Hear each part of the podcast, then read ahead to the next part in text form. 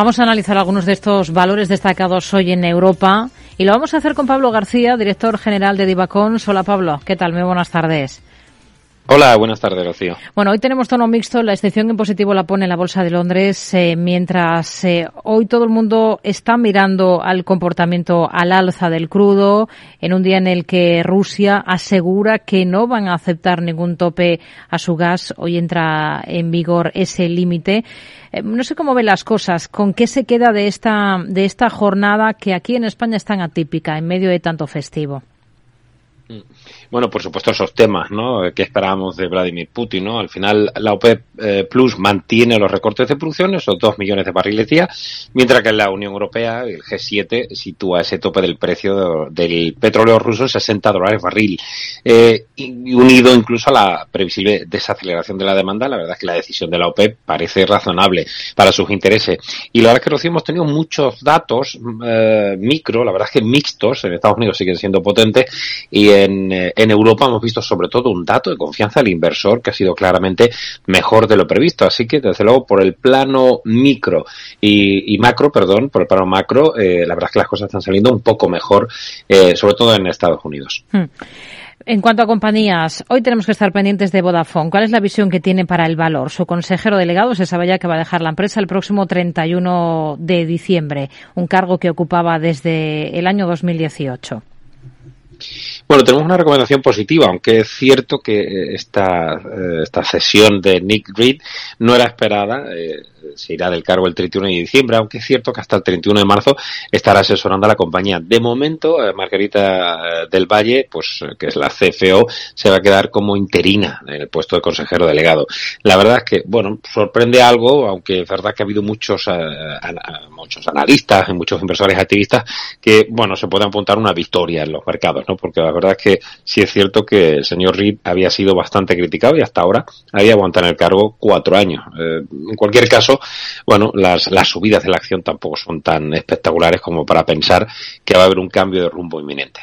Eh, sin abandonar este mismo sector, hace tiempo que los operadores están diversificando sus vías de negocio y la energía puede ser un ejemplo de ello. Orange, por ejemplo, acaba de meter la cabeza en este negocio al aliarse con Powen para desembarcar en el sector del autoconsumo fotovoltaico y la instalación de placas solares. No sé qué le parece esta estrategia de Orange.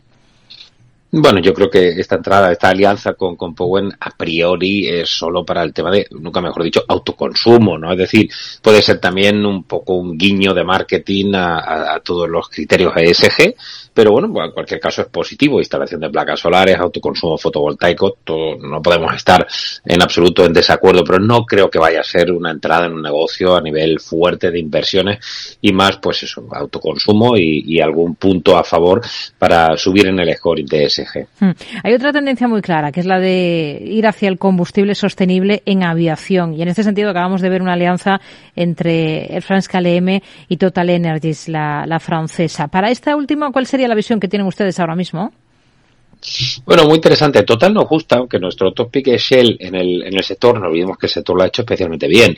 En el stock 600 eh, sube el sector un 28-37%, desde luego sacándole mucha ventaja al resto. En este caso, este sí que es una, digamos, una, tendencia muy interesante en este combustible sostenible de aviación o este SAF, el Sustainable Aviation Fuel.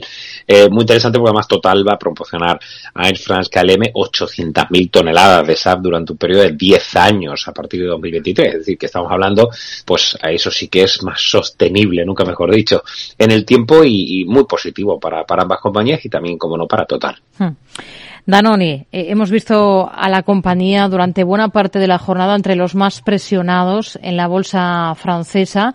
Ahora mismo, em, ¿qué es lo que más y lo que menos le convence de una compañía como esta?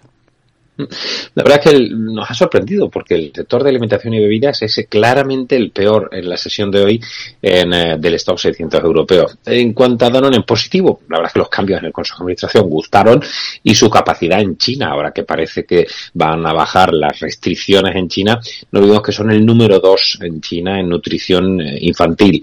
Y quizás negativo algo que también es tema del sector, ¿no? el descenso de los volúmenes, la subida de los costes por la inflación y también quizá el incremento de la competencia en el segmento de productos diarios, donde Danone tiene cerca del 40% de las ventas. Hmm. Se publica que Unicredit estudia elevar el sueldo Andrea Orcel, su consejero delegado, que ya es además uno de los banqueros mejor pagados de Europa. Cobra por ejemplo, el doble de lo percibido por su antecesor en el cargo, pero al parecer desde la entidad consideran que una subida es legítima a la luz del buen comportamiento de las acciones de la entidad que han subido en torno al 45% desde que Orcel accediese al cargo hace año y medio. Dentro del sector bancario europeo, ¿con qué ojos miran en concreto a este valor, al italiano? Bueno, para matizar, la verdad es que eh, este señor tiene un mérito innegable, ¿no? A la hora de negociar sus honorarios, ¿no? Que se lo digan también a Santander, ¿no? Eh, la verdad es que yo, yo de luego lanzo una pregunta, ¿no? Si la subida en la retribución la ligan fuertemente al precio de las acciones, si bajan también le recortarán el sueldo, ¿verdad? No lo sé. En cualquier caso, ya que preguntaba si, si Unicrédito eh, era una buena opción, nosotros lo tenemos en reducir. Yo creo que ese tirón que ha tenido es, es, es demasiado elevado, sobre todo porque no olvidemos que el 48% de los ingresos de Unicrédito vienen de Italia, Alemania pesa el 23% y Europa del Este 19% junto con Austria un 10%. Es decir, nosotros preferimos ahora bancos más equilibrados como puede ser incluso un BNP o hasta, si me apura, un Santander. Así que no jugaríamos a, a, los bancos que son gestionados por el señor Orcel, que desde luego, pues eh, insisto, negocia especialmente bien. Hmm. En Londres, en donde encontramos, por cierto, ese buen tono del índice en esta jornada, llamando la atención, tenemos buen comportamiento en una compañía como Prudential la aseguradora. ¿Qué potencial le ven ustedes a una firma como esta? Bueno, la verdad es que las últimas subidas del sector, eh, y en concreto de la aseguradora de vida británica, han sido notables. Hoy incluso sorprende, ¿no? Este, estas subidas tan fuertes de Prudential.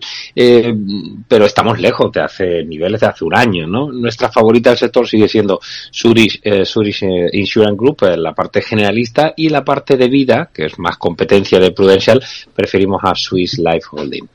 Pablo García, director general de Divacons, gracias por mirar con nosotros a todos estos protagonistas del día en Europa. Buena semana, muy buenas tardes. Un placer, gracias.